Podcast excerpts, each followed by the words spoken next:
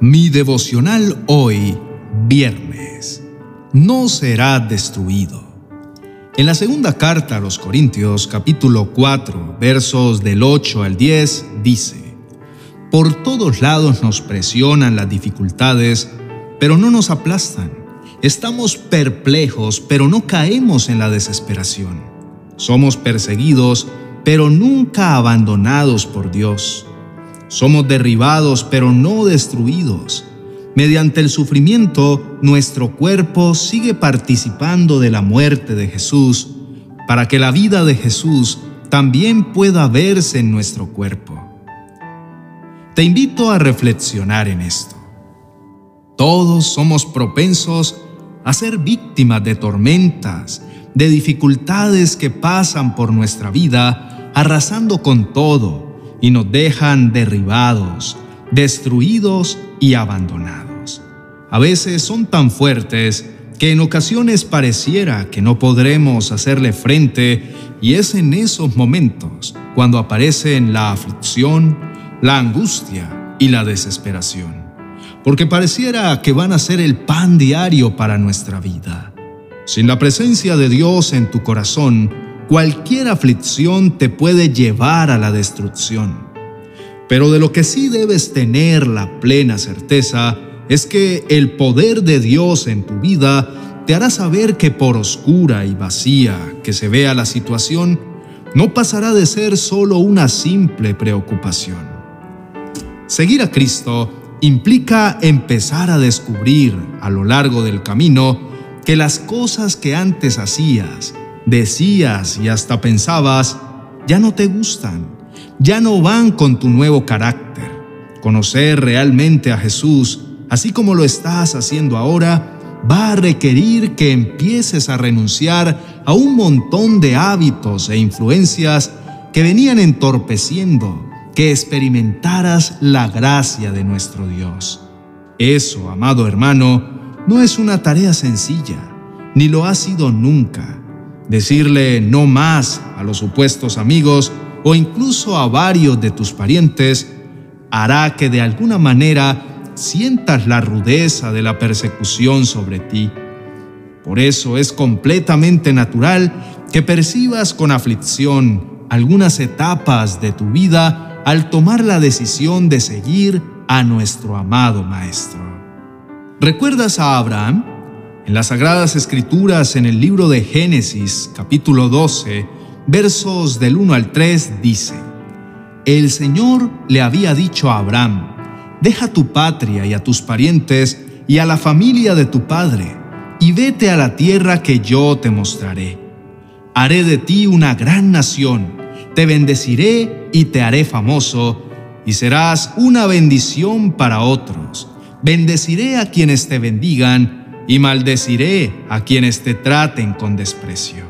Toda la familia de la tierra serán bendecidas por medio de ti. Esta es una hermosa promesa, ¿no crees?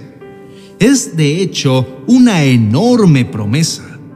Pero ¿piensas que se cumplió el mismo año en que Dios la entregó? Pasaron varios años de mucho sufrimiento, guerras y opresión para que Abraham pudiera conquistar Canaán y para que finalmente pudiera iniciar su gran descendencia a través de la llegada de su hijo Isaac. Para Abraham, haber hecho las renuncias que Dios le pidió hizo que tuviera que esforzarse un poco más. Tal vez que dejara las comodidades que había en su casa de su padre Taré en la ciudad de Ur de los Caldeos o probablemente extrañar a sus familiares y amigos de su ciudad natal al salir de allí. De seguro no fue nada fácil para él hacer la voluntad de Dios, pero lo logró. Abraham llegó a la tierra que el Señor le mostró, y tal y como se lo prometió Dios, su descendencia ahora es tan grande que ya no se puede contar. Quiero decirte que si decides caminar de la mano de Dios y no soltarte de ella, tal vez serás perseguido, pero jamás te sentirás abandonado.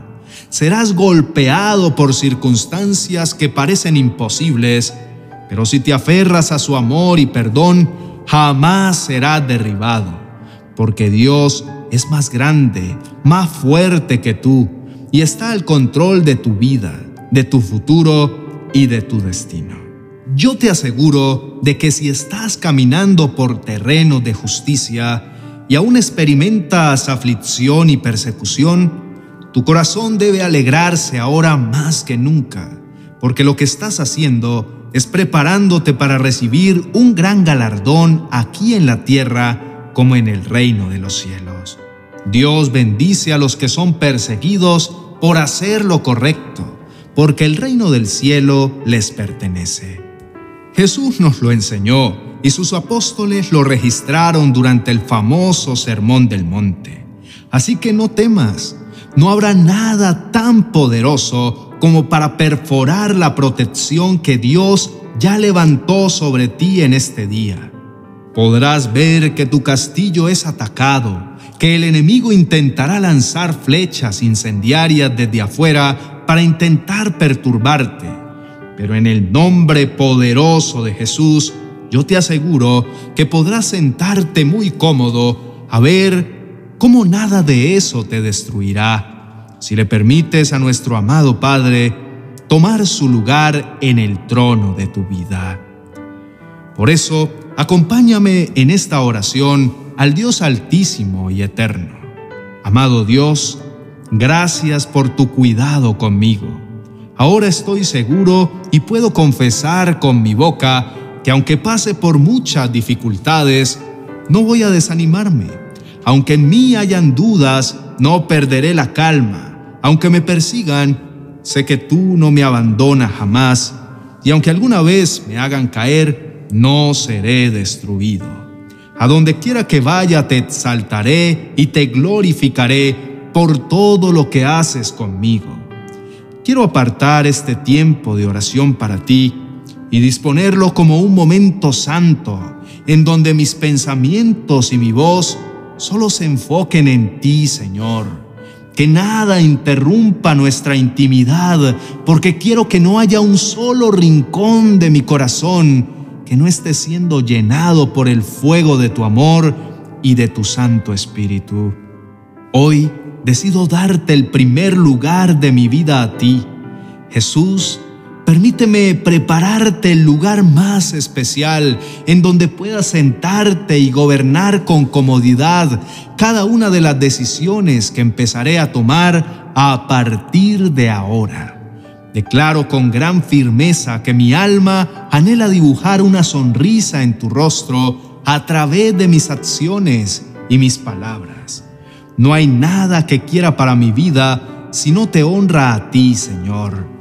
Solo así tendré la seguridad de que nuestra relación será cada vez más fuerte y cada vez más poderosa, tanto como para resistir ante todo aquello que intente atacar cualquier área de mi vida.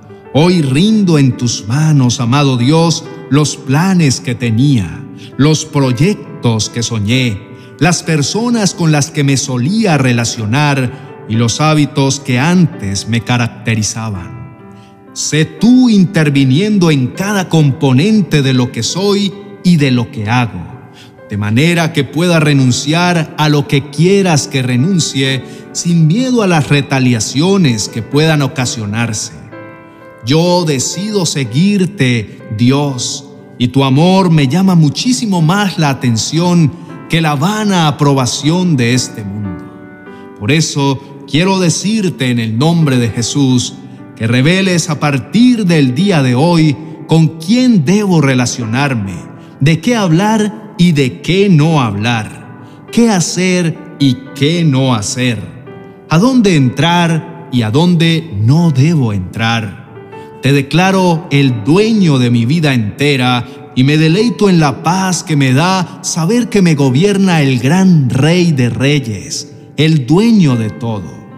Pongo en tus manos la persecución que estoy experimentando, la enfermedad, el rechazo, la incertidumbre, la escasez, la falta de fe, y descanso en ti, papá. Quebranto una vez más mi corazón ante ti, porque eres el único que realmente quiere y sabe lo mejor para mí. Sé que no soy defraudado cuando acudo a ti y entiendo que si algo tarda más de lo que quisiera, es porque estás preparándolo para el momento perfecto. Padre, a ti sea el poder, el honor y la gloria. Amén y amén.